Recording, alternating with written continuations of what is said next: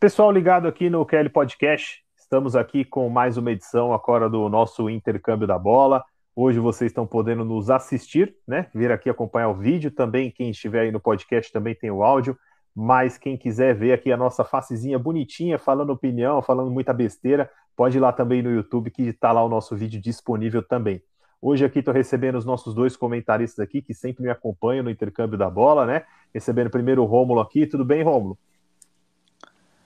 Salve, professor. Tamo junto, mais um programa. Em questão da cara bonitinha, dá para contestar, mas é isso. é isso aí, pô. Pelo menos deu a, a parada também. Não, é... o cabelo, cabelo, cabelo tá... Agora vai, hein? e também estamos recebendo hoje aqui o Paulo, cara. Seja bem-vindo também. Valeu, professor. Salve, Rômulo. Acho que com as latinhas que o pessoal tá vendo aqui no YouTube, a gente não vai para TV. A Globo não vai nos contratar, infelizmente. Não, não. O pessoal às vezes fica se perguntando, né, por que, que eles não fazem um podcast com vídeo? Vocês estão tendo a prova aqui. É, então tá tudo resolvido. Mas a Globo pode não nos contratar, mas pode contratar algo que a gente vai falar aqui hoje. Exatamente. Isso daqui que nós vamos falar é extremamente importante, porque o assunto nessa semana que nós tivemos aí estourado nessa semana é a respeito do interesse dos clubes brasileiros em administrarem o Campeonato Brasileiro. Né? Para quem não está sabendo, não está ciente aí da, da informação, na, na última, na, na última terça-feira, a CBF recebeu uma carta protocolada assinada pelos 19 presidentes dos clubes da Série A. Né? Só o presidente do esporte que não assinou, porque o esporte está sem presidente.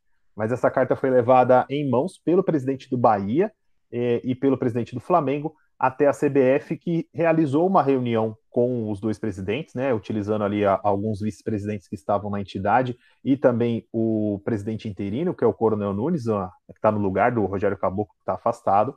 É, dentre as, a, as petições ali dos clubes, além da questão de administrar o Campeonato Brasileiro a partir de 2022, também tem uma, algumas sugestões para remodelação no, no estatuto da CBF, né? Para quem não sabe, a CBF hoje a eleição dela funciona como? Os presidentes das federações estaduais que votam para eleger um novo presidente, eleger a nova diretoria, é, os presidentes dos clubes das séries A e B, porém com pesos diferentes nesses votos. O presidente de federação estadual tem peso 3, o presidente da série A tem 2, o presidente da série B tem 1, um, e na, na, no final das contas, quem elege o presidente mesmo são os presidentes das federações estaduais, que eles têm muitos interesses nisso. Uma das pautas de mudança é essa, a outra a administração do Campeonato Brasileiro. Diga, o Paulo. E esse peso nos votos ele ocorre exatamente por causa de uma outra mudança solicitada um tempo atrás, que foi a do, de aumentar os clubes como, como votantes nessa eleição. Então a CBF, para não, não sofreu assim, um boicote por parte dos clubes, porque as federações aparentemente ela consegue controlar os votos, é, e muito por alguns jogos políticos que não nos orgulham em nada, do sentido de, olha só, se, se somente uma federação votar contra, eu vou ganhar igual. Então, vota a favor que tu vai receber as regalias que a gente está acostumado a transferir é, enquanto CBF. É um jogo completamente de interesses.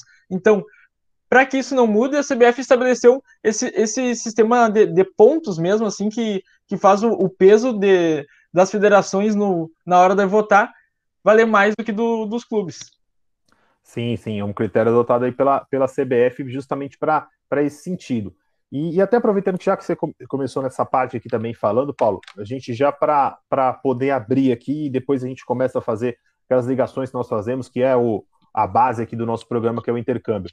É, você acredita que essa iniciativa, que a princípio, diferente de outras inicia iniciativas que nós já tivemos no Brasil, é, ela não, não parte de uma ruptura, né? Ela parte de um momento de crise institucional que a CBF tem no momento, né?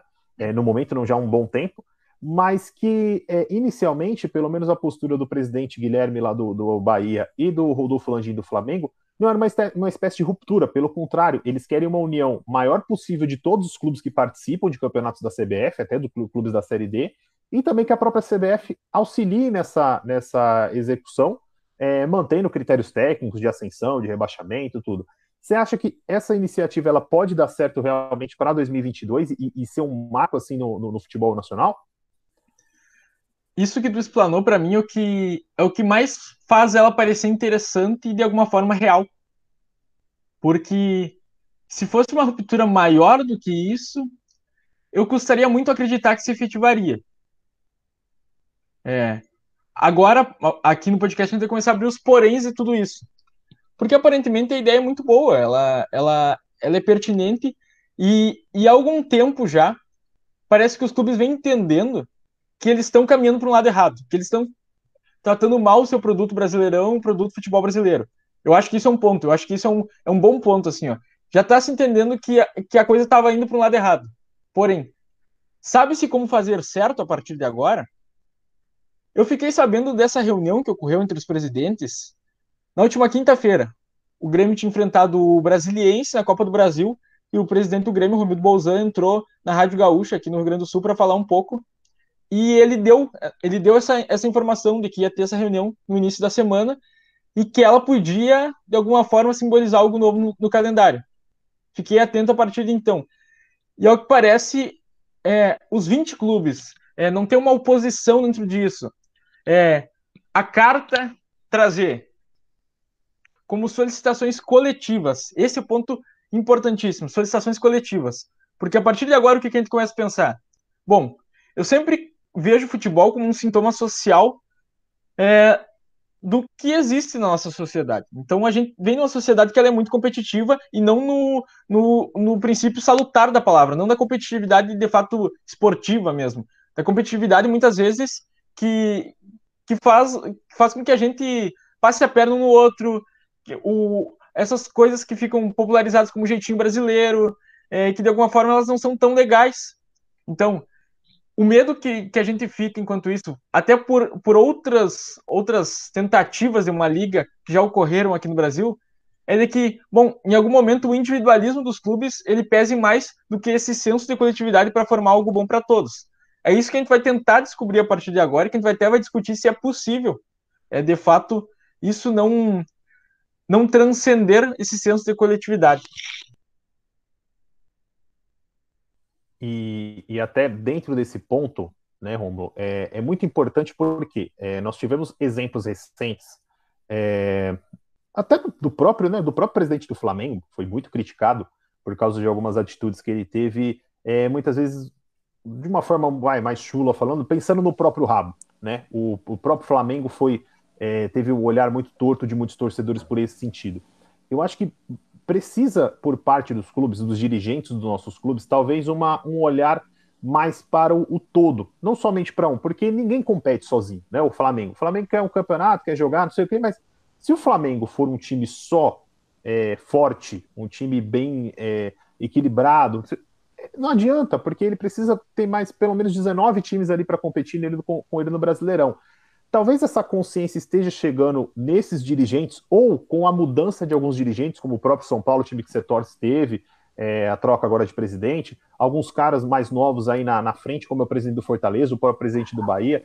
Talvez mude um pouco essa visão, que é o importante para o nosso futebol? Professor, eu acho muito difícil a gente conseguir fazer uma análise nesse sentido, porque é que nem você falou, por exemplo, São Paulo acabou de mudar de presidente. Então agora a gente tem um presidente mais ativo, um presidente que, por sinal, ele vem da TV, ele vem do marketing. Então, para ele, é, eu acho até muito mais fácil, junto com ele, o presidente do Fortaleza, que esses dias eu vi entrevista e gostei muito, o presidente do Bahia, que eu também tenho acompanhado algumas entrevistas, são caras que, tipo, pô, eles aparentam saber muito bem o que estão falando, ser mais antenado, ser mais atual, olhar mais para frente, né? É, principalmente Fortaleza e Ceará, por exemplo, eles fazem um, conjunto hoje. Hoje eles são rivais dentro de campo e não fora dele. Então, eles, por exemplo, esses dois times que são do Nordeste e eles são rivais, eles já trabalham em conjunto em prol financeiro, em prol ganho esportivo, crescimento da região de futebol e tudo mais. Então, assim, eu acho muito bacana. Eu acho que realmente pode ser a luzinha ali no fim do túnel que está acendendo, mas eu também realmente fico com o pé atrás, justamente pelo que o Paulo falou, do vamos ganhar a qualquer custo. Isso ainda pesa muito para muitas pessoas. O meu maior receio, por exemplo, é, pô, a gente começar a ver que essa liga tá caminhando para um caminho bacana. Tá saindo um projeto legal. E vai, ela começou, na primeira temporada, na segunda trocou presidente de dois, três, quatro, cinco clubes. E se a harmonia não for a mesma? É, esse é o meu principal ponto e receio com relação à liga aqui sendo feita aqui no Brasil. Eu acho que isso pode gerar muitos atritos futuros. O Romulo e... levantou o ponto cabal, acho, da situação aqui. É, qual é a força das, da instituição que vai ser criada a partir disso? Porque a CBF a gente já conhece, apesar de tudo, é uma instituição que, que ela tem forças muitas vezes usadas para coisas ruins, mas ela tem uma força muito forte dentro do Brasil. Muito forte. Tanto é que hoje está tendo uma Copa América aqui porque a CBF quis. Porque a CBF quis. Porque não era desejo latente dos torcedores, não era desejo latente dos clubes de futebol, sei lá, de quem administra os estádios, enfim, porque a CBF quis, e muito isso na pessoa do seu seu presidente agora, agora afastado, Rogério Caboclo. Então acontece a Copa América aqui.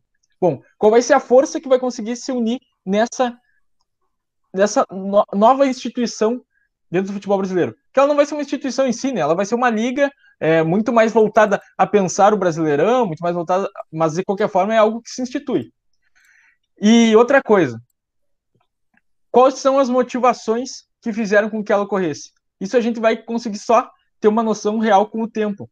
Por exemplo, porque o que a gente vê hoje é muito claro de que os clubes eles estão perdendo muito dinheiro em função da pandemia. Não só os clubes, né? Toda a realidade é, nossa, quando cidadão, é essa. Então, os clubes estão perdendo muito dinheiro. Talvez eles tenham se antenado muito mais por isso, em tentar reorganizar muito mais pensando num, num lucro que eles podem ocorrer e que talvez eles, não, eles imaginem não estar conseguindo em função da CBF ou de quem está no meio dessa negociação com as cotas de TV, enfim, do que qualquer outra coisa. A gente viu agora há pouco, o, me corrija se eu estiver errado, mas foi o presidente do Flamengo que falou que o, que o nome do Ger, o, motivo para o Gerson estar saindo do Flamengo é são os estádios vazios. Exato. Então, é. Foi, o, se eu não me engano, foi o BAP que falou semana ah, passada na entrevista. Isso, não era o presidente. Tá. Mas ok, dirigente do, do Flamengo. Então, os clubes eles estão pensando talvez uma realidade menos a longo prazo do que parece. Porque eles podem estar imaginando algo no sentido assim, vamos, vamos recuperar financeiramente. Mas e aí no momento que o, que o Flamengo sentir, por exemplo, que as cotas de TV, porque aí é uma discussão que tem que ter. Não adianta de nada criar uma liga e, e essa liga não mudar, por exemplo, esse, essa divisão das cotas de TV. Hoje o Flamengo e o Corinthians ganham, ganham bem mais que os outros. E aí vai, isso vai vindo uma, uma escala ali muito de acordo com o tamanho da torcida. Mas ok, se todos estão na Série A, então no mínimo, no mínimo tem que ser menor essa distância entre um e outro. E para ser menor essa distância de um e outro, alguém vai ter que perder também. Na hora que o Flamengo de repente descobre que ele não, que em vez de conseguir mais dinheiro, ele vai acabar conseguindo menos. Será que vai ter a mesma motivação? Será que vai, será que vai estar tá afim de fazer o um negócio ou já vai haver um rompimento? Eu acho que até a gente tem mudada é, essa questão da, da cota recentemente. É, não, de cabeça não vou saber precisar como ela é. Eu acho que ela está seguindo mais ou menos ali a questão da Premier League, que eu acho que é 50% dividido igual. E aí tem uma parte que é dividido de acordo com, com os times, de acordo com a cota televisiva da audiência, de acordo com a sua colocação no campeonato. Isso, eu acho, eu acho que a, a, maior, a maior peso, talvez, tem dentro disso, né, nem só por causa da posição, mas principalmente os times que, que caíam da A para B, não terem a cota seguinte é o mais pesado. A gente vê isso claramente no Cruzeiro, é. mas pode concluir. O aí, Botafogo vai fazer falta. Isso. É, a ideia realmente, quando os times forem ver essa questão financeira, talvez eles tenham um problema. Talvez eles falem, opa, peraí. Aí varia do quanto, quanto o negócio vai crescer. Porque, por exemplo, você ter 10% de 5 bilhões é muito diferente de você ter 50% de 30 milhões. então, é, é mais ou menos nesse sentido que eu acho. Que, tipo, vai depender muito se todo mundo fizer um trabalho, se todo mundo assim, os seus os 20 clubes fizerem um trabalho e forem seguindo ali a régua bonitinho, também precisa ver a questão de como vai funcionar quando o clube cair e subir. O, os quatro novos clubes eles só vão entrar e vai sentar na mesa, como é que vai ser, né? Tem que pôr isso também no papel, porque a gente não, não, não dá para fazer uma liga fechada que não vai subir e vai descer ninguém. Isso não vai funcionar no Brasil. Precisa manter essa parte. E aí precisa ser conversado como é que vai fazer essa alteração, até porque vai ter presidente que ele vai subir e entrar, ele vai entrar e sair da mesa, um ano sim, ano não, ele vai estar nessa mesa de negociação aí. É, eu acho que é, essa questão precisa ser, ser bem, bem acordada. Se a coisa funcionar, bacana, e, e aí o faturamento do Campeonato Brasileiro como inteiro subir, talvez o Flamengo nem se importe tanto. Tipo, ah, eu vou ganhar porcentagem menor, mas eu vou ganhar mais, porque vai lucrar mais. Só citando um exemplo, né, fazendo o primeiro intercâmbio, acho que no programa. Só pra... Vamos só antes Pode falar, pode falar pra gente já não, não abrir vários assuntos aqui. A gente tá usando o Flamengo aqui muito, muito como uma metáfora, mas claro, porque o Flamengo tem uma ação, ele é um ator dos principais nesse processo, mas não só o Flamengo, todos os outros clubes vão, vão passar por esse mesmo imaginário. E, e também cabe dizer, né, que, que, a, que a questão assim, ó, é se, tudo bem, os clubes podem pensar que adiante eles ganhem mais, mas eles têm que estar, tá, talvez, mais conscientes de ter uma casca que talvez no início a gente já não, ainda não ganhe mais. No início é, talvez tenha algumas percas. E, e, tem que estar tudo muito bem calculado, para não dar um passo só, E só antes do, da gente mudar, só para concluir disso do Paulo e, e também teu, Romo, que é assim, é, a gente tem uma, uma particularidade no Campeonato Brasileiro, no nosso futebol, que é o seguinte: hoje a gente olha para o Flamengo, o Flamengo é o que está na crista da onda, é o último bicampeão brasileiro. O Flamengo está ali em cima. Eu torço para o meu time, que é o Corinthians, é, apesar de estar com a camisa do São Caetano, mas eu sou corintiano, tem a, a. Foi o time mais vencedor da última década. E hoje o Corinthians está no limbo. Então, assim, é, é sobre, não é sobre você estar no topo e continuar ganhando. É sobre você entender que o futebol ele vai ter um ciclo, que você tem que trabalhar o seu produto de uma maneira melhor, é, em que todo mundo tem, pode sair ganhando mais. Eu não estou falando que, por exemplo, o Cuiabá ele tenha que receber mais grana que o Flamengo. Não, o Cuiabá ele tem que fazer merecer ganhar mais grana que o Flamengo. Porém, ele partido, por exemplo, se você pensar numa competição de natação, onde todo mundo está em cima daquele bloco de partida, se o Flamengo partir de um bloco, sair do bloco de partida que é mais firme, que é feito de concreto, e o Cuiabá sair de um feito de papelão, é sacanagem, não pode. Eu tenho que tentar dar a melhor condição para todo mundo partir igual. Agora, é, eu tenho que pensar que o quê?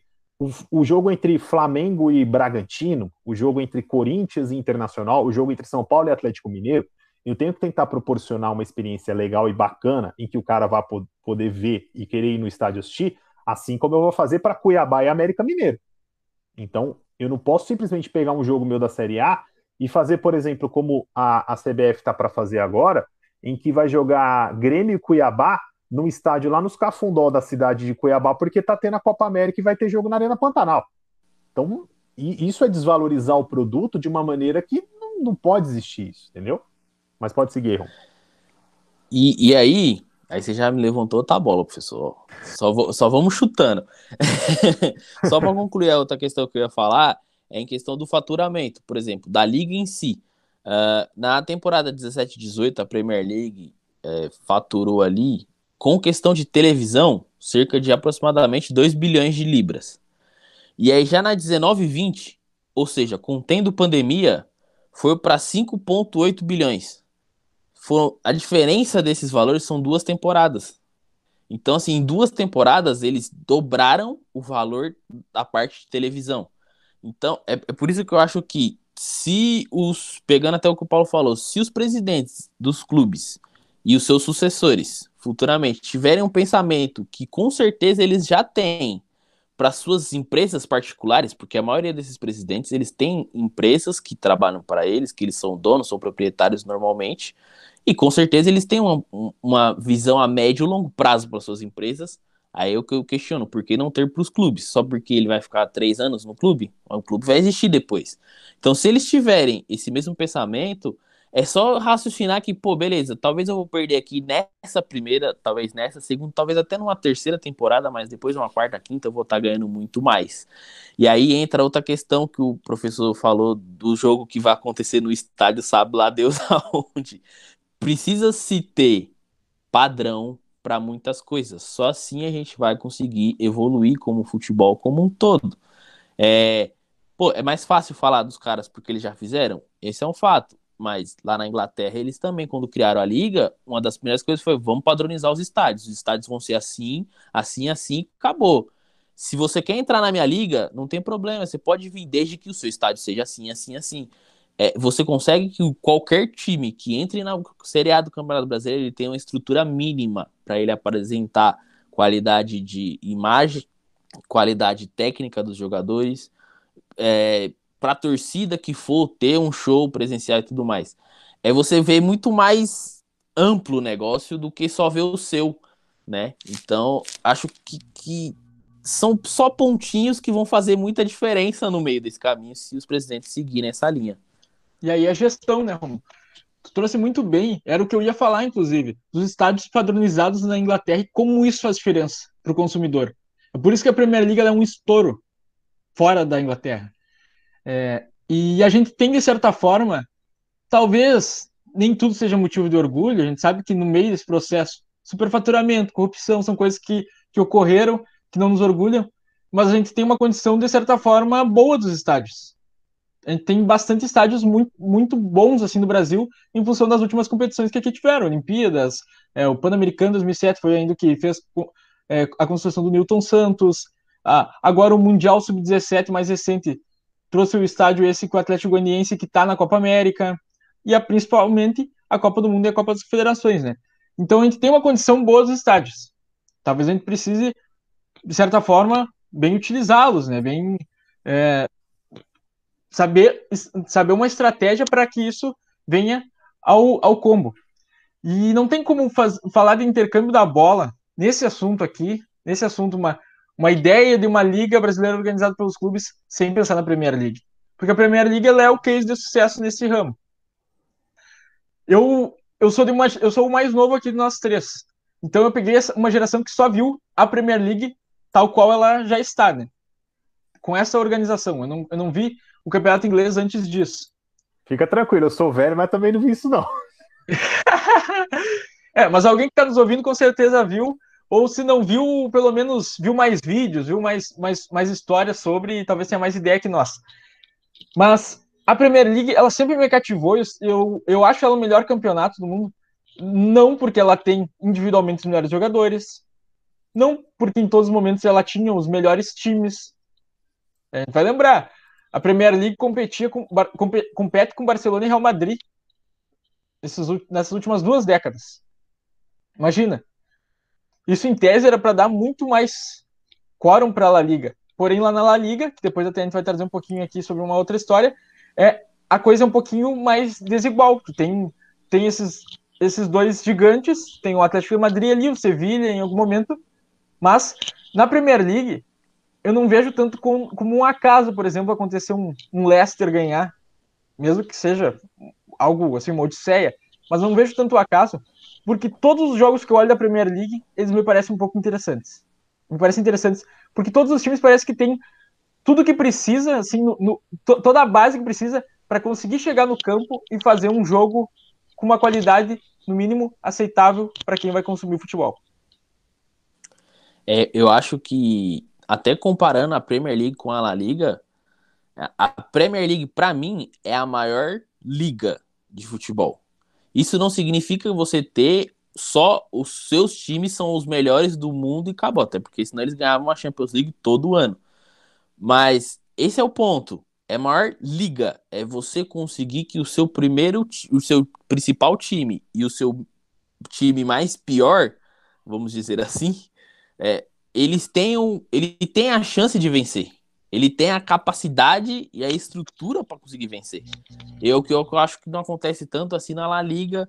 Diversos times ali da La Liga, eles não conseguem competir com o Real Madrid, com o Barcelona, com o Atlético de Bilbao, com o Real Sociedad, com o Betis. Já na Premier League você é, facilmente encontra um sexto colocado perdendo para o último perdendo para o 17 da tabela, perdendo para um 15. É, na La Liga você não vê essas coisas com tanta facilidade assim. E aqui no Brasil você também vê, só que pelo motivo inverso. É por, acaso, por, de N fatores que não o potencial só daquele time que está em 17 e 15. E é muito interessante esse paralelo, porque é, agora aqui, ó, como torcedor do Inter, eu só quero que o meu Colorado volte a ser campeão. É a coisa mais sincera. Mas eu, como torcedor, eu não tô gerindo uma, uma proposta de liga. Eu tô consumindo, eu não tô gerindo. É, então, quem tá pensando numa liga não pode pensar só nisso. Não pode pensar só nisso, senão vai dar errado. E aí eu acho muito interessante esse paralelo de La Liga e de Premier League. Porque a La Liga, por vezes, ela traz um, um Sevilha que ele bate na Liga Europa e é campeão. Agora, vídeo real, campeão. E por vezes, talvez mais sucessos do que. Claro, a Premier League tem muito sucesso, mas eu digo assim, mais sucesso, por exemplo, com o Arsenal. O Arsenal, para mim, ele simboliza muito bem essa nova fase da Premier League, porque ele é um time que ele foi campeão com o Arsene Wenger em 2004, jogando muito, mas que depois ele parece que, que, que, cai, que cai no limbo na questão de títulos. Porém, se tu olhasse o, o Arsenal do Arsene Wenger, depois do Arsene Wenger eu não acompanhei tanto assim, sempre era interessante. Sempre era um jogo interessante.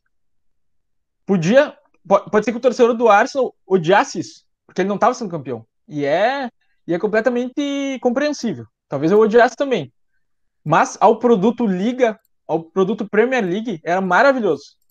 Porque todo time que fosse enfrentar o Arsenal ia, ia ser um jogo bom. Todo time que, todo jogo do Arsenal ia acontecer algo que pelo menos te, te fizesse ficar na frente da TV. Então, isso pensando para uma liga que ela quis se universalizar, não quis ser algo só do próprio país, é maravilhoso, porque aí a Premier League ela começa a ser interessante para a gente que está aqui no Brasil, começa a ser interessante para o cara que está ali na Argentina, talvez já tivesse mais contato, mas começa a ser interessante para todas as partes do mundo. E aí aqueles intercâmbios que eles vão fazendo, fazem um jogo lá em Hong Kong, lá um, um, um jogo meio que, que comemorativo, meio que como um intercâmbio da, da Liga, da Liga, presta atenção na palavra, a Liga, da Premier League, é, com, com o pessoal lá na Ásia, depois faz sentido porque o pessoal vai olhar o jogo da Premier League e ele também vai se interessar e vai, e vai se manter. É uma relação de, de produto, uma relação de, de consumidor. E, e, que fique assim, é, de uma forma clara, é, porque tem muita gente que hoje, certamente, a Premier League deve ser o campeonato mais acompanhado do mundo, o campeonato nacional mais acompanhado, é, hoje nós temos até aqui no Brasil transmissões da, da Championship, que é, o segundo, é a segunda divisão inglesa. Tem muita gente que acompanha, eu mesmo já me peguei assistindo alguns jogos. É, mas a, o que acontece com o futebol inglês é, é uma tragédia, inicialmente. Né? A, a, devido às tragédias de Heysel e Hillsborough, que é, tinham os hooligans, né? é um problema que a, a Inglaterra viu florescer de fora para dentro do campo, né? É, e ela viu um, um, um, problema ali enorme que era o que é, a UEFA suspendeu os clubes de participarem das competições da Copa da UEFA na época, a, que não era UEFA Champions League ainda, né? Era só chamada de Copa dos Campeões. A, as equipes inglesas tiveram que ficar fora. Foi prejuízo financeiro, foi um prejuízo técnico. É, isso refletiu muito na seleção inglesa. É, então, foi necessária uma ação dos clubes para isso. Né? Então, a, a, romper inicialmente com a Football League, que era quem controlava a, o campeonato inglês até aquele momento, depois contar com a parceria da Football Association, que é, que é a CBF de lá, né, para poder montar a, a Premier League. É, tem um relatório, que eu até me foge o nome, às vezes eu pego sempre que o relatório Taylor, que foi o que eles fizeram em 1990, para poder é, é ter o, o, padrão dos estádios, você começar a ter um padrão ali do, do campeonato, do que fazer. Né? Até hoje na Premier League já foram mais de 50 times que participaram da Premier League. Hoje são 20 times que nós temos na temporada, porém que já subiram, desceram, estão na, na League 2, na League One, na Championship, que é a segunda divisão, é, mas já passaram 50 times pela Premier League. É, a mudança de parâmetro e a mudança de patamar da, da Premier League é um negócio é, enorme. É, não tem como a gente é, colocar, tipo assim, ó, ah, foi, foi disso para isso. Não, é, é, algo assim inimaginável. É, o futebol inglês ele ganha qualidade, né? de uma forma que assim, para mim é até estranho, porque eu comecei a acompanhar mais o futebol inglês pelos meados ali, começo dos anos 2000 tinha uma regra na Premier League que é o seguinte: o, o jogador estrangeiro, quando eu falo estrangeiro, não é jogador da é, é, fora da comunidade europeia, era fora da Inglaterra. O jogador, para poder jogar a Premier League, ele tinha que ter pelo menos três ou quatro convocações da seleção nacional dele. Tanto que, se vocês pegarem históricos é, de brasileiros jogando na, na, na Premier League, você vai ter o Doriva, que hoje é auxiliar do Silvinho no Corinthians, que jogou um tempo no Middlesbrough. Você tem o Juninho Paulista, que também passou pela seleção brasileira, jogou no Middlesbrough também, mas são muito poucos. Você tem depois o Silvinho e Edu chegando na, na Premier League ali no final de 98, 99, mas eram muito poucos brasileiros. Hoje, ainda são poucos, se você for ver. Não tem uma, uma legião de brasileiros, como já aconteceu em Itália, em Espanha, na Alemanha. Você tem poucos brasileiros ainda jogando na Premier League. Porém, ela conseguiu fazer com o que com isso? Elevar o patamar técnico. O patamar técnico da Premier League, ela chegou num ponto que assim, a gente muitas vezes comparava no, nos últimos anos, década de 2000, 2010 agora, a seleção inglesa não era tão técnica, não era tão boa. Porém, o campeonato inglês era uma delícia de assistir. É uma delícia. Agora, 2020, 2021, desculpa, nós estamos falando aqui enquanto está rolando a Eurocopa. A seleção inglesa tá uma maravilha. Nunca se viram tantos talentos brotando na seleção inglesa de uma vez.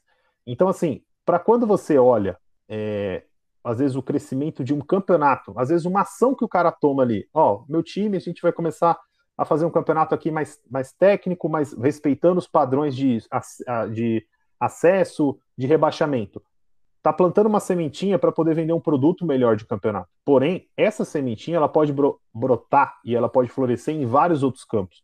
Na nossa seleção, que a gente fala é, muitas vezes que não, não, rende bem ou que a seleção não está indo tão bem, melhorar o campeonato em si, porque a gente tem um equilíbrio que, para mim, ele é ele é assim, ele é, ele é irrisório, porque ele é, um, ele é um equilíbrio técnico baixo. Você tem um campeonato que, ah, a gente tem um campeonato, pô, super disputado, super não sei o quê. Mas você vai assistir os jogos do Campeonato Brasileiro, muitas vezes eles não são atrativos. Por quê? Só por causa das equipes? Não, pô, você tem campeonatos aí que tem. Pô, você vai. Tem gente que para de, de sábado de manhã, que eu conheço, pô, liga a televisão lá de manhã na, na ESPN Brasil para assistir o Watford e Sunderland. Eu nunca pensaria na minha vida fazer isso. Só que o cara faz por quê? Você eu vende um desses. produto bacana. Ó, você vende um produto bacana. Então, eu acredito que seja essa a intenção de tudo. Quando você vende um produto bacana, você faz com que do outro lado do planeta a pessoa possa comprar e às vezes parar para poder assistir, como a gente vai ter essa rodada é, é, Cuiabá e América Mineira do Brasileirão, entendeu? Vende a laranja mais bonita e às vezes vai uma meio, meio feinha no pacote ali junto. Uma mais ou menos. percebe né? e o cara vai também. até um ponto, professor, sobre essa questão que você falou da seleção da Inglaterra, algo que foi feito junto com a Premier League é a Premier League 2, que é o campeonato específico para juniores, que é o que seria para a gente aqui o campeonato sub-20. Lá é, é, é, igualmente organizado com a Premier League, tem os padrões igual a Premier League, não sei se em questão de, de padrões se é exatamente a mesma qualidade de estádio, por exemplo, mas são duas divisões. Então você tem os que sobe e os que desce toda a temporada. E, e, é por si só, ela é como se fosse algo separado. Ela leva público para o estádio, para todo mundo acompanhar esses jogadores juniores. Então, tipo, eu vejo é, até essa parte, a Premier League 2, ela é trabalhada muito diferente de como a gente trabalha no nosso Campeonato Brasileiro Sub-20, por exemplo. Agora, de, de, sei lá, acho que um ano, dois anos para cá, que começou-se a ter mais exposição desses campeonatos e tudo mais. Então, assim, é um pontapé, foi bacana. Eu acho, eu assisto alguns jogos de vez em quando do São Paulo, mas, mas talvez com essa criação da liga melhore tudo isso que você falou que eles têm lá e que a gente pode melhorar aqui. Ah, o calendário bagunçado que a gente sempre reclama, e, e, principalmente a seleção brasileira, que sempre tem gente falando que o problema é a geração. Ah, essa geração não sei o que, essa geração não sei o que. Cara, tem muito. Realmente, às vezes tem uma geração que é diferente da outra. Mas se você começa a trabalhar sempre ali no mesmo padrãozinho é, de qualidade, dando estrutura para essas, para todas as gerações que vêm, a chance de o futebol ser melhor jogado, de ter mais jogadores disponíveis de qualidade é muito maior né? E até dando só um pitaquinho rapidinho sobre, por exemplo, algo que a gente sempre fala aqui no Brasil, que é os técnicos. Porra, os técnico, técnico, técnico, técnico. É, é, a Premier League ela não foi buscar só os melhores jogadores, elas foram buscar os melhores técnicos. E desde que a Premier League é Premier League, em 1993, de lá para cá, nenhum técnico inglês ganhou o campeonato. É muito, muito, muito tempo sem um técnico inglês ganhar um campeonato. Então, tipo assim, eu chego no, no ponto, nessa questão de técnica, que a gente fala muito aqui no Brasil, é, eles já não. Eles nem sempre querem saber se o técnico é inglês ou não, eles querem um técnico bom, independente de onde ele seja. Tanto que o maior campeão deles é escocês. Steven Gerrard será o primeiro técnico inglês a ganhar o campeonato. Falando isso aqui no dia 16 de junho de 2021, me cobrem. Mas antes de, de entrar nesse mérito, porque eu acho ô, que. Ô, Paulo, tem... só antes de falar, cara, vai ser muito cruel, né? O Gerrard ser campeão da Premier League como técnico, não ter sido como vai, jogador. Vai, vai, vai. eu, eu, eu Ainda mais se ele for pelo Liverpool. Não, eu, eu posso falar isso com propriedade, porque o, o, o meu. O time que eu mais simpatizava na Inglaterra era o Liverpool, por causa do Gerrard, é, no início dos anos 2000 ali. É, agora nem é tanto porque agora o Liverpool ganha, aí não, não me dá tanta graça. Agora aí, ah, eu gosto de olhar lá um Leicester de repente. Mas. Vai, eu... vai no Arsenal pra você ver. não, o Arsenal agora eu, eu, prefiro evitar. Pode falar. Eu sou fãzão do Leicester, mano. Só depois da temporada é. que eles fizeram, puta, eu, eu quando tá passando o Leicester, eu, eu tento assistir sempre os jogos dos caras, é muito bom. Tem o Leeds também tá legal com o Bielsa. É, mas enfim, sem entrar nesse mérito, porque depois eu acho que a gente tem que trazer isso para a pauta. Mas antes, vamos, vamos seguir aqui um, uma breve linha de raciocínio. Até porque a gente tem que fazer uma discussão de contexto aí. Porque nem tudo que é da Premier League seria legal no Brasil e é sempre o que a gente tenta enfatizar aqui. E, e é interessante porque sempre essas ideias de liga, principalmente as que se efetivam, elas ocorrem no momento de tensão política em quem os gere. Para isso eu retorno aqui ó, à história da La Liga. Porque a gente fala na Premier League, mas a La Liga ela foi muito antes que a, que a Premier League criada é, desse molde, gerida pelos clubes. E foi no momento assim, no momento que não que tinham um, alguns conflitos internos na Espanha, e isso fazia com que com que existisse algumas correntes de pensamento quanto ao futebol espanhol. E aí foi feito algo assim, ó, bastante semelhante ao que aconteceu quando houve a criação do Clube dos 13 quando aconteceu a Copa União aqui no, no Brasil. Teve um, um grupo chamado os Minimalistas, que eram os campeões da Copa do Rei. Estes queriam fazer um campeonato mais enxuto. Foram eles, Barcelona, Real Madrid, Atlético Bilbao, o Arenas, o Real União e a Real Sociedad. E aí tinha um outro grupo que eram os Maximalistas, que eles queriam organizar uma liga um pouquinho, como diz o máximo, uma liga um pouquinho maior, que na verdade era com 10 times, né? E aí quem liderava era o Atlético de Madrid e o Espanhol. Isso tem disponível em matérias do Trivela, também no minhatorcida.com.br, que são sites aí bem, bem legais de acompanhar isso para quem gosta dessas histórias no futebol. Mas na verdade nenhuma das ligas deu certo, foram disputadas ambas em 1927 e 1928 e nenhuma se efetivou. Por quê? Porque havia uma divisão dos clubes. E depois, quando eles se unem, aí que começa a surgir, de fato, a La Liga. É, une, por exemplo, Atlético de Madrid vem para o bolo do Barcelona e do Real Madrid, que são hoje as três principais potências da Espanha. Então, a gente precisa somar forças dos clubes nesse momento. Eles precisam somar forças. O Clube dos 13 mostrou isso para o futebol brasileiro. E, ali foi, claro que foi um momento também de tensão e que tentou se criar algo, mas a partir do momento que tentaram fazer algo mais enxuto e não pensaram tanto em quem vinha atrás, até hoje não se sabe quem foi o campeão brasileiro daquele ano. Até hoje não se sabe. Quer dizer, talvez saiba, né? O torcedor do esporte diz que é o esporte, o torcedor do Flamengo diz que é o Flamengo. Mas por quê? Porque não, não, não se pensou muito numa forma coletiva, é, mesmo que que fizesse algum sentido criar uma liga mais enxuta, mas podia ter, ter olhado que, olha, se a gente.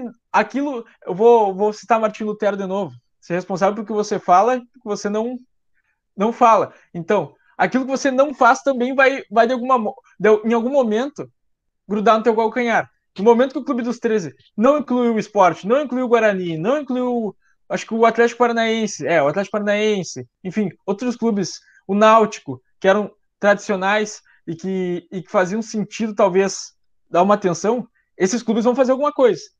Então, a partir de agora, essa, essa ideia de liga para 2022, eu acho que ela tem um início categórico nesse sentido, porque ela começa bem pensando, primeiro, em não perder a competitividade, em não fechar isso, e também de manter esse, o, todo o sistema da Série B, da Série C, da Série D, assim, e progredindo dentro do campeonato, porque senão, se não contemplar a todos, quem não for contemplado vai criar alguma ideia de, de revolução, vai fazer algo que pode ser que seja um problema. E se tu estiver lutando contra os mesmos inimigos, contra os inimigos que são semelhantes a ti no momento, talvez quem seria aqui uma, uma forma metafórica o inimigo de fato, que seria a CBF, se fortaleça.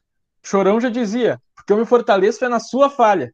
Então, ao mesmo tempo em que os clubes estão se fortalecendo no momento político complicado da CBF, complicado da CBF, e que, e que pode dar uma sustentação, que pode dar, inclusive, uma pressão pública positiva ao lado dos clubes, se eles não pensarem entre todos, se eles não pensarem de uma forma coletiva, eles vão ter problemas internos.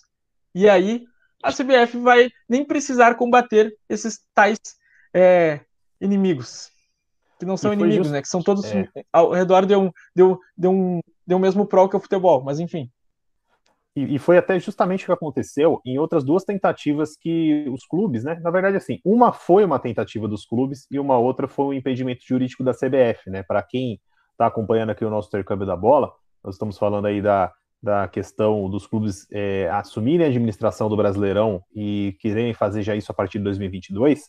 Em 1987, a polêmica Copa União, né, que dividiu o Campeonato Brasileiro, que na época era chamado de Copa Brasil, é, em dois módulos, é, um módulo foi gerido pelo Clube dos 13, que foi fundado naquele ano. O Clube dos 13 era formado por 12 times que ah, a gente chama de dos 12 grandes que tinham no Brasil, né? Que foi até, até através disso, né? Corinthians, Palmeiras, São Paulo, Santos, Inter e Grêmio lá do Rio Grande do Sul, Cruzeiro e o Atlético Mineiro em Minas, e os do Rio, Flamengo, Vasco, Botafogo, Fluminense, mais o Bahia, né? Então eram os 13 times fundadores ali do Clube dos 13.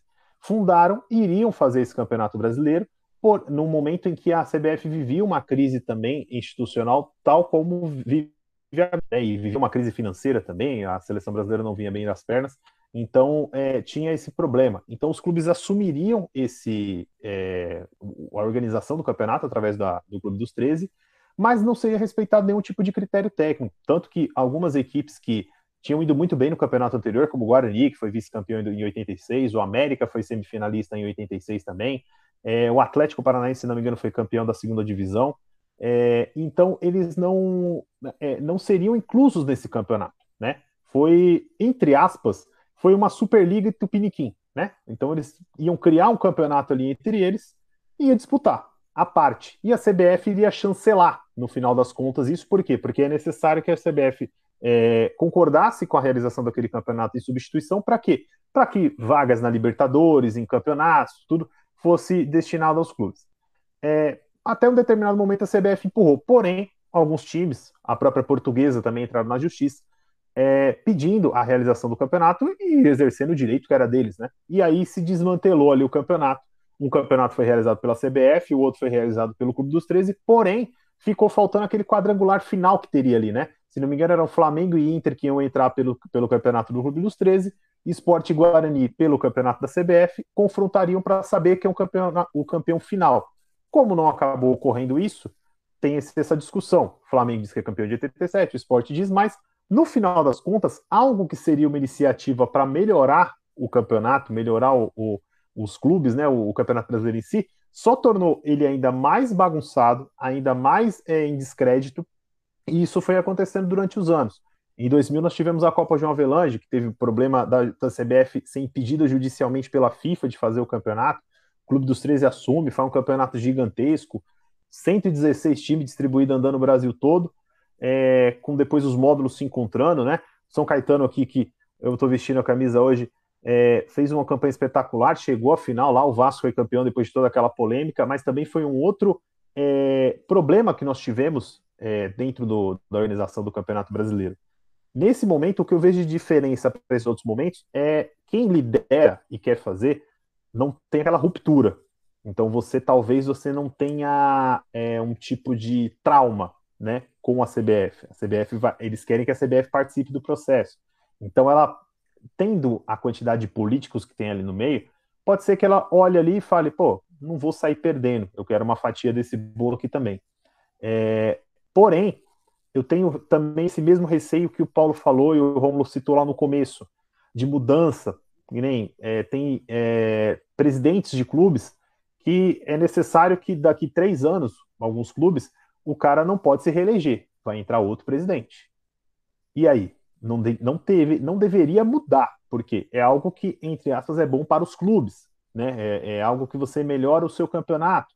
Porém, como estamos lidando com políticos, a gente não sabe o que vai sair da cabeça de político, de juiz e de bumbum de neném. Então a gente nunca sabe o que vai sair. Então é muito complicado lidar com, com a confiança dentro do futebol.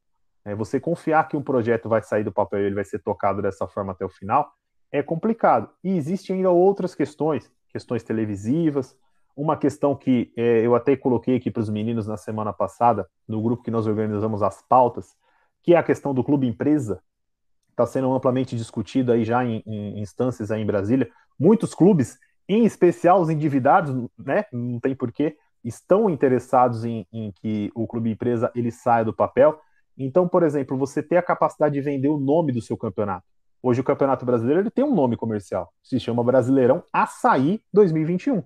Né? A rede de supermercados Açaí pagou o valor. Aonde você escuta falar que o Brasileirão se chama Brasileirão Açaí? Em nenhum lugar. Entendeu? Então, esse trabalho de marketing em cima. A, Premier League é, popularizou o Barclays Premier League, né? Durante muitos também... anos. Durante muitos anos. A Série A do campeonato italiano é Série A Team. Todo mundo sabe. Entendeu? Então popularizou-se isso. É, até sobre isso, a Premier League virou só Premier League, porque a liga cresceu tanto. Se ela não, talvez se ela não tivesse crescido na proporção tão gigantesca que foi, talvez ainda seria, por exemplo, o Barclays, que era uma instituição financeira da Inglaterra.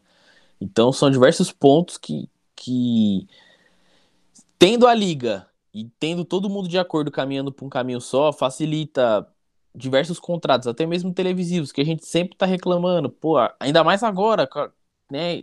Com o Brasileirão até que tá mais ou menos. Mas tem um jogo que passa em canal X, o outro jogo passa em canal Y, o outro jogo passa em canal de outro jeito. E aí você fica até perdido em qual. Onde é que, você vai... Onde é que seu time vai passar? você fica na dúvida. eu acho que, tipo, é, talvez essa, essa integração, né? Se todo mundo pensar direitinho, for na mesma cabeça, eu espero que funcione, né? Eu espero que, que, que o caminho seja seguido mesmo. É, então, e nesse justamente nesse ponto, é importante que, que as equipes elas tenham essa, essa consciência de organização, e, e possam é, seguir nesse propósito, de ter uma organização realmente de um campeonato melhor, não simplesmente pensar em si, né? Porque quando você pensa simplesmente é, no seu clube, eu posso querer, por exemplo, que hoje o meu clube, que é o Corinthians, ele simplesmente se recupere financeiramente e talvez volte a figurar dentro da, das equipes que podem ser campeãs, tudo. Porém, é, ele só vai conseguir isso se ele tiver um campeonato bom para disputar. Se ele tiver um campeonato bem organizado, se ele tiver um campeonato, se ele continuar fazendo parte disso. É, é, é um exemplo um pouco. É, é, um exemplo, na verdade, bem diferente, né? mas é aquilo que a gente vê dentro da, das ligas americanas. Né? Eles se preocupam em fazer um campeonato que seja competitivo a todos. Isso eles fazem de, desde, desde as ligas de basquete, que a gente vê a NBA e da, da MLS, até, por exemplo, o campeonato de Fórmula Indy, onde todo mundo corre com o mesmo chassi, é, às vezes você tem uma alteração ou outra no motor, mas se o cara consegue descobrir, ele tem que revelar isso para todo mundo e todo mundo tentar correr numa condição mais ou menos igualitária. É, você tem mudanças ali no piloto. Tudo. É algo que deveria ser o básico, né? Mas aqui para a gente parece. É, é, até aquele papo que a gente teve também semana passada, Romulo, falando da questão da, da, de realizar a, a Copa América durante a, o Campeonato Brasileiro e no Brasil é, a CBF autoriza fazer isso, mas ela, ao mesmo tempo que ela autoriza fazer isso, ela é, prejudica o próprio produto principal dela, que é o Campeonato Brasileiro. Então ela permite exatamente, fazer, exatamente. aí muda, muda jogo de lugar. Aí tem time que vai jogar extremamente desfalcado. Meu, não, tinha nem que ter discussão, não tem que ter campeonato, né? Não, assim, talvez pudesse ter, desde que não atrapalhasse o meu produto principal, que é o Campeonato Nacional. É, não faz sentido você mesmo atropelar seu próprio campeonato. É, é você ter um seu produto principal, aquele que te dá mais dinheiro, aquele que você mais demorou tempo para trabalhar, aí você vai e sabota ele. Não faz sentido nenhum. É, eu duvido muito que é, essas pessoas, os presidentes, os vice-presidentes, quem tá lá na CBF e tudo mais, é eu, eu não conheço, não tenho conhecimento, mas acredito que eles, assim como os presidentes de clube, eles também têm suas próprias empresas, seus próprios negócios. Eu duvido que eles pensem assim para os negócios deles. É, eu vou pegar meu produto principal e vou jogar ele fora, por, por, motivo qualquer, sabe? Não faz sentido nenhum. E aí, talvez, é, eu queria até levantar uma bandeirinha, voltando até um pouco no que o Paulo tinha falado há um tempinho atrás, sobre as mudanças, que nem tudo que dá certo lá, dá certo aqui. Né? A gente falou do, do relatório Taylor, que a gente padronizou os estádios e tudo mais. E uma das condições dessa padronização foi o que? Cadeira em todos os lugares do estádio, não pode nem vender bebida e nem o pessoal ficar em pé. Por exemplo, é algo que aqui no Brasil não rola. Aqui no Brasil o pessoal gosta de ficar em pé, de torcer e comemorar. E, gra... e felizmente, de uns tempos para cá, por N motivos, a gente não tem tido tantos problemas de torcida é, invadir o campo e, e, agressões e etc. Então dá para a gente manter, é, por exemplo, esse tipo de padrão que eu acredito que a maioria das pessoas, quando se pensa, fala em Premier League, ah, vamos fazer que nem a Premier League. A maioria dos torcedores pensa, ah, agora eu vou ter que assistir o jogo sentado no banquinho e eu vou ter que só que aplaudir. Esse é o primeiro pensamento de muitas pessoas. Então, assim, pensando até do lado do torcedor, pô, não é isso, às vezes não precisa. Às vezes no Brasil dá certo fazer de outro jeito, não precisa ser arrisca que nem lá. Mas a gente tem que pegar o que, que dá de melhor, né? É, que nem o que você citou, professor, nessa troca de presidentes que acontece, que acontece nos clubes. É, antes do, da tragédia da Chapecoense, por exemplo, eles eram um clube que estava consolida, consolidado na primeira divisão e com dívida zero. E hoje, por exemplo, o Rodrigo Capello fez uma matéria falando que o clube deve salários, tem problemas com endividamento e tudo mais. Ou seja, é óbvio que a, a gestão trocou por uma tragédia, mas trocou. E quando trocou, o serviço não continuou, né? O trabalho não foi continuado, foi totalmente destruído. Então, é, é, é isso que eu. Essa é a minha principal preocupação com a liga feita no Brasil. Eu espero que ela seja organizada. Quem for mexer os pauzinhos ali na liga, fazer acontecer, tem que ser uma pessoa fora dos clubes, uma pessoa contratada, bonitinho, com toda uma equipe contratada e que quem pague seja os clubes, para que o serviço seja bem feito. E aí, independente, seria mais ou menos como o conselho de uma empresa. Você tem o seu CEO funcionando, funcionar. Você troca o conselheiro, mas ele não vai chegar e destruir tudo ou mudar tudo, entendeu? Então precisa ser pessoas é, literalmente profissionais. Espero que isso aconteça se essa liga realmente sair do papel, que, que tem seus empecilhos para que isso aconteça, até mesmo nas votações, que, por coincidência ou não, para você tirar o poder das federações, as federações têm que aceitar isso, porque são elas que votam. Então, até nisso aqui é complicado. E isso tudo é fortalecimento das instituições, né? Porque a gente só está falando disso. É os clubes. É, se a gente, enquanto país democrático, vivesse, vivesse ou viver sempre ao, ao temor de que a, a uma nova eleição a gente vai temer que agora não vai ter mais democracia, é porque as instituições estão de alguma forma muito enfraquecidas. Então é a mesma coisa no nosso clube. Se a gente acha que a mudança do presidente a cada eleição, ela pode causar uma, uma assim, ó, um desmantelamento de, de tudo que há no, na instituição, então ela está ela tá enfraquecida de alguma forma. São essas bases que elas precisam ser bem firmadas para que uma liga aconteça. E é muito interessante isso que o Romulo traz, porque é o, o cultural, né? E são dos motivos por que hoje, assim, não tem como, como não soar absurdo a gente, a gente imaginar a torcida no estádio aqui no Brasil. Porque tem torcida no estádio em outros lugares, claro, tem outros lugares que a pandemia também já está bem mais controlada que aqui, mas também porque no Japão os caras conseguem ficar sentadinhos olhando o jogo.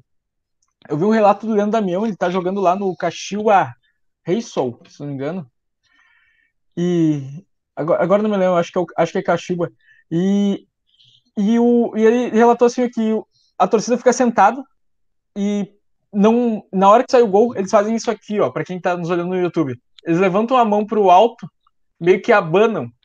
Esse seria tipo a comemoração do gol deles, para não fazer nenhum nenhum alvoroço a mais. Claro, isso é uma entrevista que eu vi até acho que dois meses atrás, então talvez até já tenha mudado um pouquinho isso lá no Japão. Não sei qual é a situação agora deles de momento com a pandemia.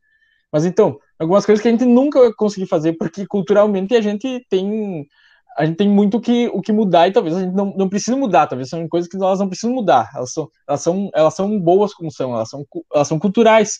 Então a gente tem que pensar em tudo isso. Quando a gente olha muito a Premier League, o Romulo trouxe antes a questão dos estrangeiros, até dos técnicos estrangeiros que eram os únicos, são os únicos campeões da Premier League. Isso é uma coisa que eu não acho tão interessante para gente pensar aqui para o Brasil. Mesmo que a gente já esteja vendo um movimento onde o Jorge Jesus tem sucesso aqui no Brasil, onde o Abel Ferreira tem sucesso aqui no Brasil, mas entende? Não, não é não, não precisa ser tanto assim. Tem que querer também os estrangeiros. Também querer o que é bom de fora, mas também fazer o que, o que tá aqui dentro evoluir. Eu imagino assim, eu acho que essa é uma, é uma boa discussão para a gente até partir para uma parte final aqui do, do intercâmbio. O futebol brasileiro, ele tem que dominar o futebol sul-americano. A gente tem que dominar o futebol sul-americano. Por quê? A gente é a melhor seleção da América do Sul. Mesmo nesse momento, a gente é a melhor seleção.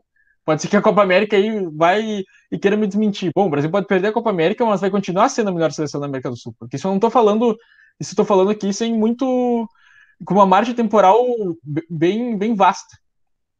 Então, a gente, tem que, a gente tem que dominar o futebol sul-americano. Eu acho que a gente, em alguns momentos, a gente perde essa, essa, essa oportunidade.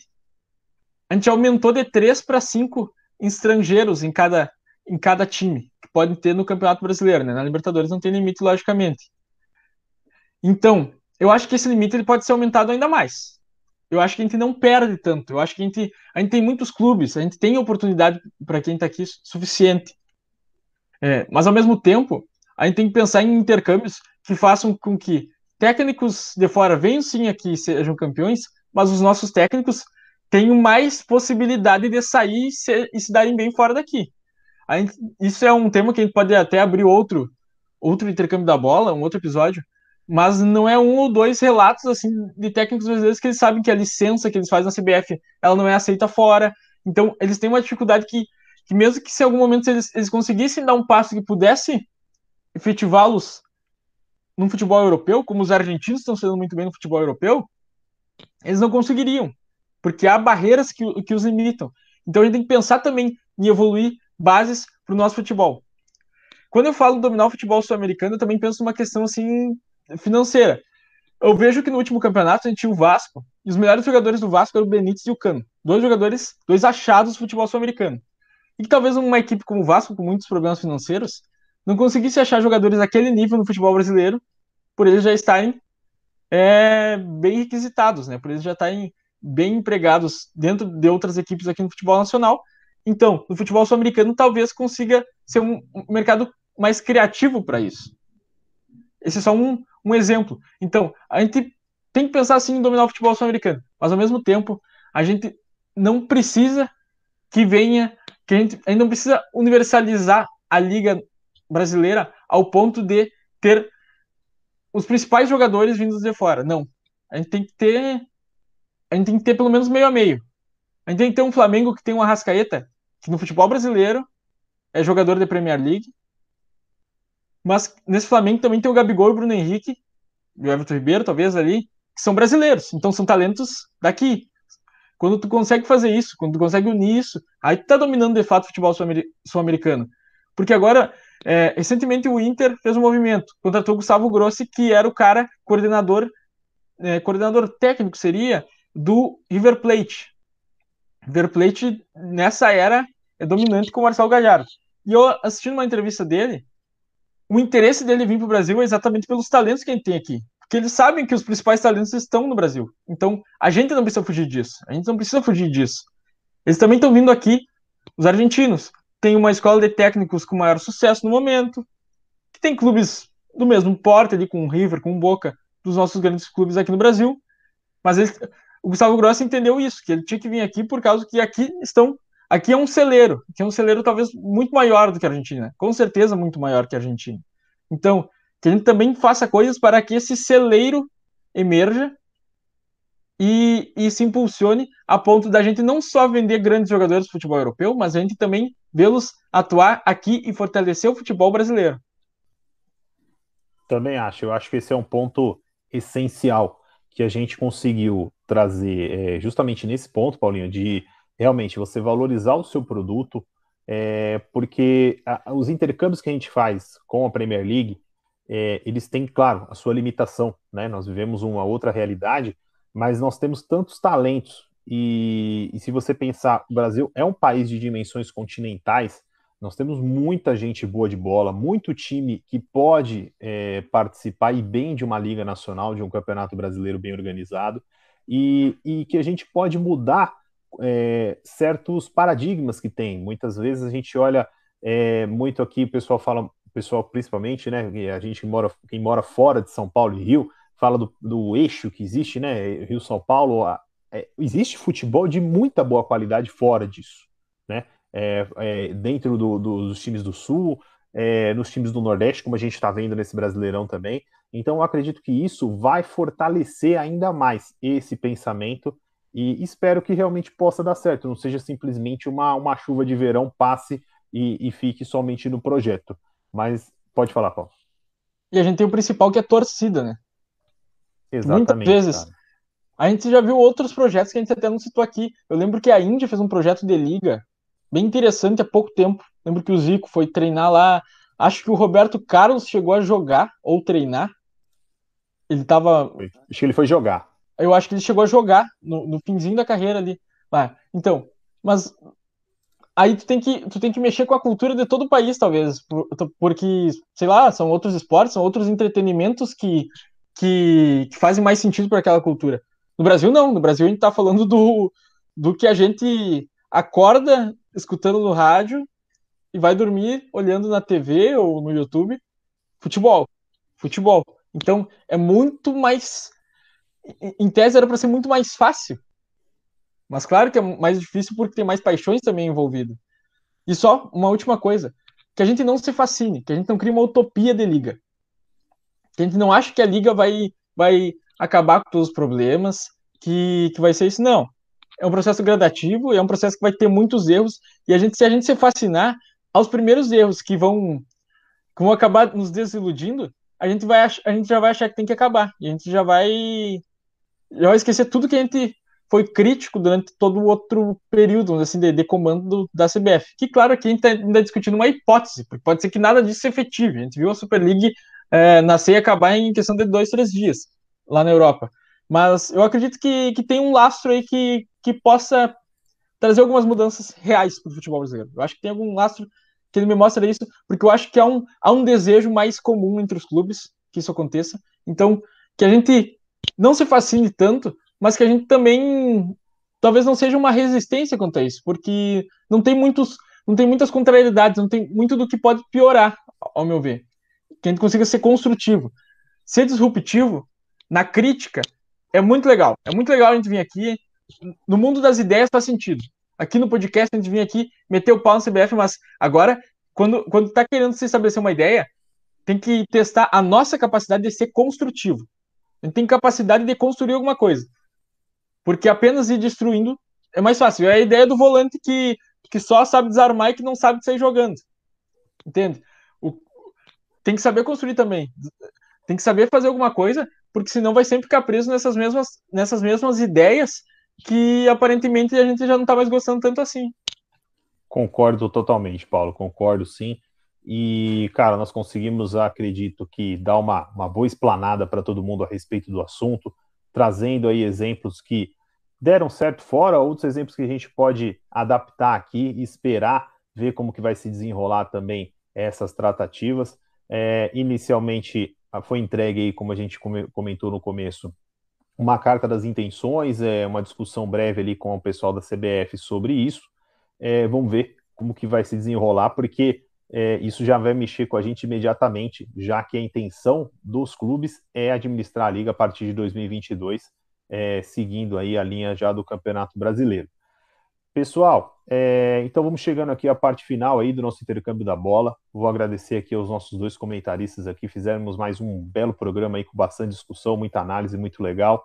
Obrigado primeiramente ao Paulo, obrigado, cara, mais uma vez aí pela sua participação. Imagina, eu que agradeço, é uma honra discutir futebol com você. Sempre, sempre eu aprendo mais. Aprendo quando estou falando, mas aprendo principalmente quando estou escutando o que vocês trazem. obrigado, Paulo. E obrigado, Rômulo, também, cara, pela presença mais uma vez.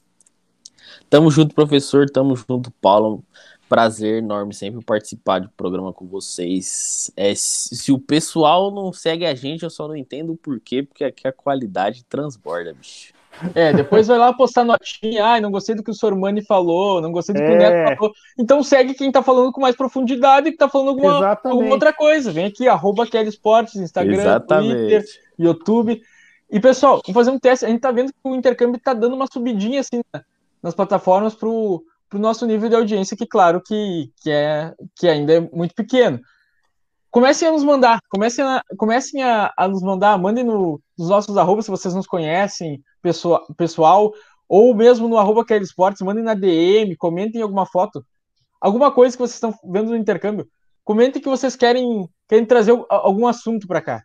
Comentem algum assunto que vocês querem que a gente venha discutir, de repente a gente vai discutir, e aí a gente pode também, de repente, como a gente fez de torcedores, até trazer tu mesmo que é torcedor para discutir com a gente, porque aqui no Kelly a gente não tem muitas barreiras. A gente tem um grupo de torcedores, tem um grupo que, que faz mais a sério essa, esses podcasts, mas a gente, todo mundo aqui é torcedor, todo mundo meio que, que faz uma comunicação, mas é torcedor para torcedor. Extremamente importante isso. Sigam-nos nas, nas redes sociais, no Twitter, no, no, no Instagram. É, sempre tem conteúdo novo, divulgação também dos nossos programas no arroba Kelly Sports.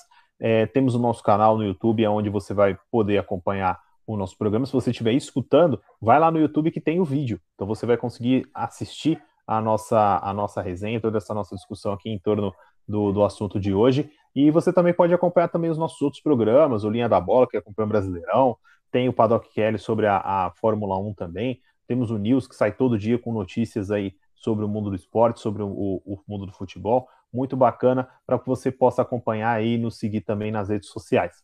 Beleza? Pessoal, obrigado mais uma vez pela atenção, pelo, pelo, pela participação de todos vocês e até o nosso próximo intercâmbio da bola. Valeu!